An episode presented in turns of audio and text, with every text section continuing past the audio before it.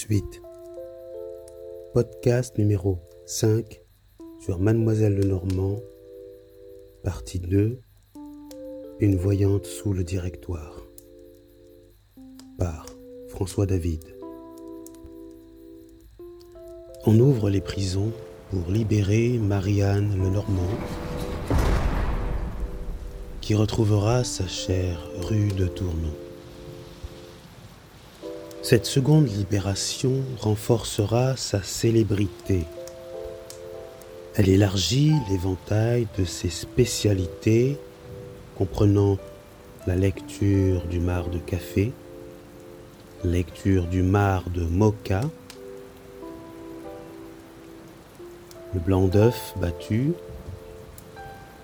Elle évoquera aussi des génies sans support divinatoire en direct. Tout le monde viendra la consulter, les petits porte-monnaies comme toutes les bourses. Les grands noms du directoire aussi défileront chez elle jusqu'à Madame Récamier. Marianne ne se sent plus menacée, donc elle s'installe dans une vie paisible et elle donnera des consultations le matin et l'après-midi et quelques clients privilégiés le soir. Puis par la suite, son cabinet deviendra une salle à manger. Hein. Cette salle deviendra un lieu où bon nombre de personnes viendront, comme des valets de chambre, des policiers, de jolies filles faciles. Les vins seront aussi agréables, la bonne cuisine sera de rigueur, elle aimera aussi partager son argent qu'elle gagnera avec ceux qu'elle aime.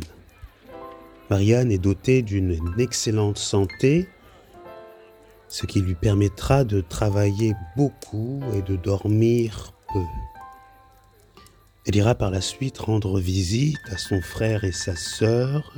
Elle leur laissera tout l'argent qu'elle a. Puis elle sera gagnée par le virus de la politique. Elle se mêlera de tout, euh, elle donnera son avis sur ce qu'elle ignore avec un toupet fantastique. Sa bibliothèque s'enrichira d'ouvrages sulfureux, mais aussi électriques. Il n'y aura pas que des livres traitant de la cabale ou de la magie. Elle créera un journal féminin dont elle sera l'unique rédactrice. Ce journal portera ce nom le mot à l'oreille ou le Don Quichotte des dames. Elle y parlera surtout de politique. Une voyante sous le consulat et l'Empire. On est donc en 1795 et Joséphine de Beauharnais devient la maîtresse de Barras. Elle se souvient, au moment de son emprisonnement, lui avoir glissé un papier et elle lui prédisait une gloire future. Elle la convoque souvent et la paye royalement. Marianne lui fait des confidences qui s'avèrent d'être d'excellents renseignements. Ainsi, lorsque Joséphine épouse Bonaparte, elle garde son amitié à Marianne qui, dès le 2 mai 1802, à ses petites entrées à la malmaison. Joséphine, quand elle a besoin d'elle, elle la surnomme Albertine. Joséphine a le goût pour les tireuses de cartes. Napoléon Bonaparte avait eu une brève entrevue avec Marianne pendant la Révolution. Et il avait gardé en mémoire une phrase. Cette phrase était une veuve fera votre bonheur. Maintenant devenu empereur, il lui confiera un jour sa main, c'est-à-dire que Joséphine de Beauharnais deviendra sa femme. Bonaparte se moquait éperdument de ses prédictions, mais euh, vu que quelques prédictions s'étaient avérées vraies, il rentra dans une énorme colère et se demanda mais où va-t-elle chercher ses prédictions? Et il lui conseille de se mêler de ses affaires et d'être plus discrète, sinon cela lui coûtera sa liberté. Ce qui arrive le 16 décembre 1803. Accusée d'avoir prédit la conspiration de Cadoudal qui vient d'éclater, elle est conduite au Madelonnette sur ordre de Fouché. Elle y restera jusqu'au 1er janvier. Cette fois-ci, elle sera mieux traitée. Elle est seule dans sa cellule. Ses clients lui envoient de l'argent, des vins fins, des friandises. Elle obtient même quelques bûches pour faire du feu car l'hiver est rigoureux. La veille du jour de l'an, elle a une heureuse inspiration et envoie au préfet de police cette supplique en vers de Mirliton. Si le préfet voulait, dans ce moment, par un bienfait commencé cette année, donner congé de mon appartement, je lui prédis d'heureuses destinées. Le préfet qui a de l'humour lui rendra sa liberté à Marianne Lenormand. Elle rentre chez elle et reprend ses activités. La police continue de la surveiller. Un rapport en 1804 dit Une demoiselle normand, se disant cousine de Charlotte Corday et tenant un bureau d'écrivain public pour couvrir ses manœuvres, fait métier de tireuse de cartes. Les imbéciles de première classe vont la consulter en voiture. Et j'ai entendu des plaintes d'escroquerie à son sujet. Mademoiselle Normand tient effectivement un bureau d'écrivain et de correspondance rue Tournon. Elle jouit d'une grande réputation et se fait payer fort cher. Il n'y a eu aucune plainte à son sujet. Il faut se borner à la surveiller, dira la police. Marianne n'en a pas fini avec Napoléon. Joséphine la convoque un jour, puis elle lui raconte qu'elle fait un rêve trouble.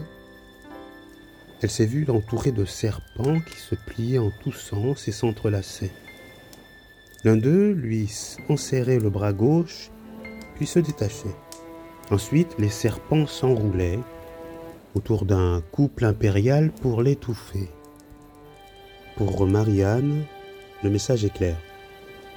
Joséphine va être répudiée et l'empereur regrettera ensuite son attitude. Le soir même, Joséphine fera des allusions précises à sa prochaine répudiation. Napoléon s'étonnera qu'elle soit au courant de ce qu'il tente de lui cacher soigneusement. Et Joséphine lui répondra que c'est sa voyante et amie qui l'a prévenu, qui lui a donné cette information ce qui décide de l'arrestation de Marianne. Marianne se doutait de quelque chose, comme elle le raconte dans ses souvenirs prophétiques. Elle avait fait un rêve dans la nuit du 10 au 11 décembre 1803. Elle s'était retrouvée transportée vers les régions australes. Elle avait aperçu la longue chaîne mystérieuse qui unit la terre et les cieux. Dans la suite de son rêve, elle avait rencontré des êtres sublunaires qui l'avaient averti du danger.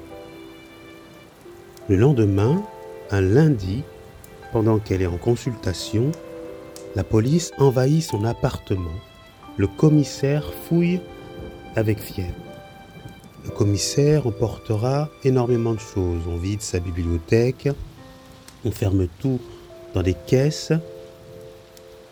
Ils emmènent 33 bâtons grecs, un rouleau chaldéen, la Kabbale de Zoroastre, l'Enchéridon, chef-d'œuvre hermétique, le grimoire d'Honorius, des paniers de frais, des plantes diverses, une baguette de coudrier, dite baguette magique, un coq noir qui caquette, un trépied qui sert aux prophéties et pour finir du café en vrac.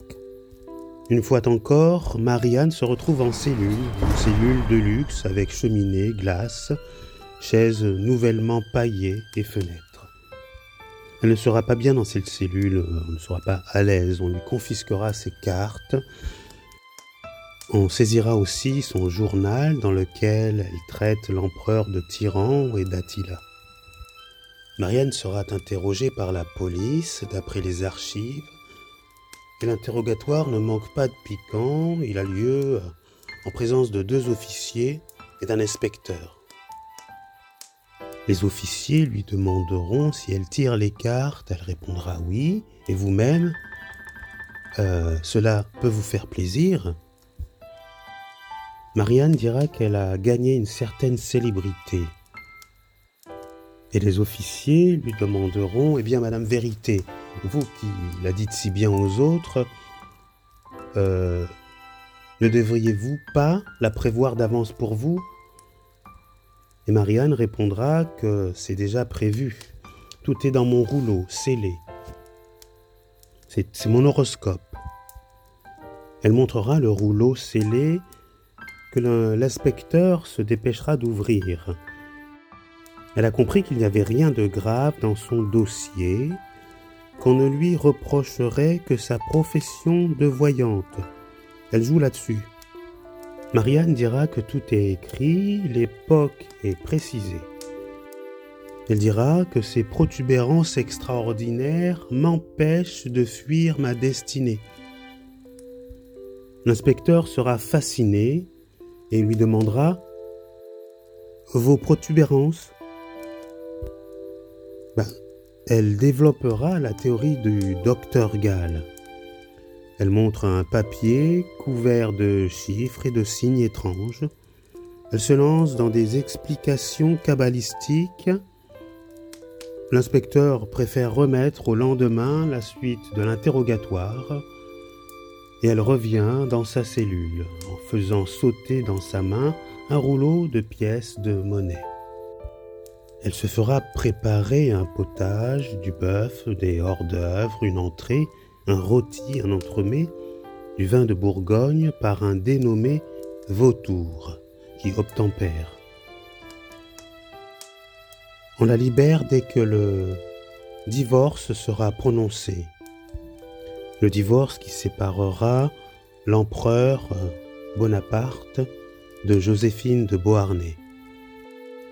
Finalement, Marianne retrouve son amie Joséphine et la console en lui laissant croire qu'en se séparant de Bonaparte, qu'elle vient de perdre son talisman et qu'il roule désormais vers l'abîme.